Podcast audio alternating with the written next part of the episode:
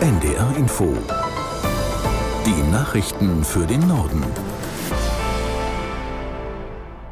Um 17 Uhr mit Felix Sprung.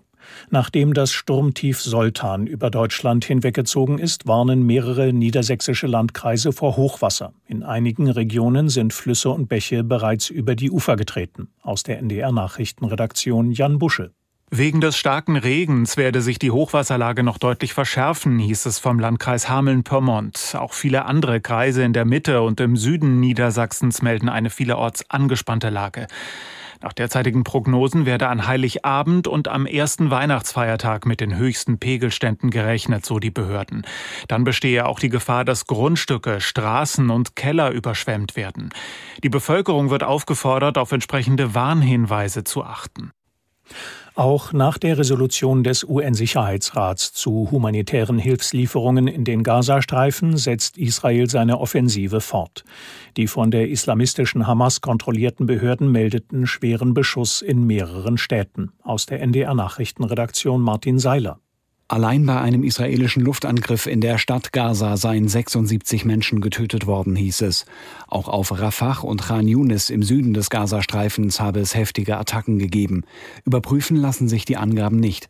Israel hatte nach dem Votum des UN-Sicherheitsrats angekündigt, an seinem konsequenten Vorgehen gegen die Hamas festzuhalten. Die Resolution war zum Teil auf scharfe Kritik gestoßen, vor allem die darin fehlende Forderung nach einer erneuten Waffenruhe. Tschechien gedenkt heute mit einer Staatstrauer der 14 Todesopfer des Schusswaffenangriffs in der Prager Karls-Universität. Um 12 Uhr gab es eine Schweigeminute, landesweit läuteten Glocken.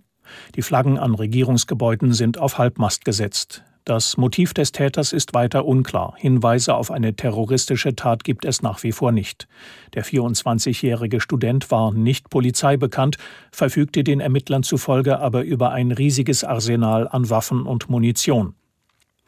Bundesjustizminister Buschmann hat sich angesichts zunehmender Gewalt gegen die Polizei für einen Einsatz von Elektroschockpistolen ausgesprochen. In einem Brief an die Vorsitzende der Justizministerkonferenz Badenberg weist er darauf hin, dass zum effektiven Schutz die bestmögliche Ausstattung von Polizistinnen und Polizisten beitrage. Von sogenannten Tasern gehe Studien zufolge eine Präventivwirkung aus. Mit dem Distanzelektroimpulsgerät können Polizisten einen Angreifer aus zwei bis fünf Metern für einige Sekunden außer Gefecht setzen. In der Ukraine gibt es offenbar einen neuen Korruptionsfall im Verteidigungsministerium. Ein Beamter soll Munition zu überteuerten Preisen angekauft und dabei Millionensummen abgezweigt haben.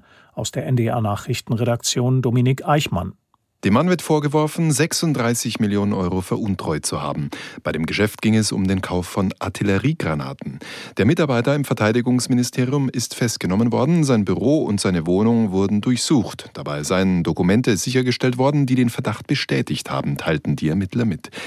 In den vergangenen Monaten gab es mehrere Korruptionsfälle im Verteidigungsministerium.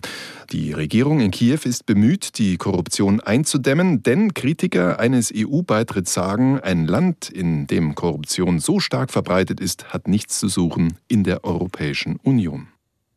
Das waren die Nachrichten.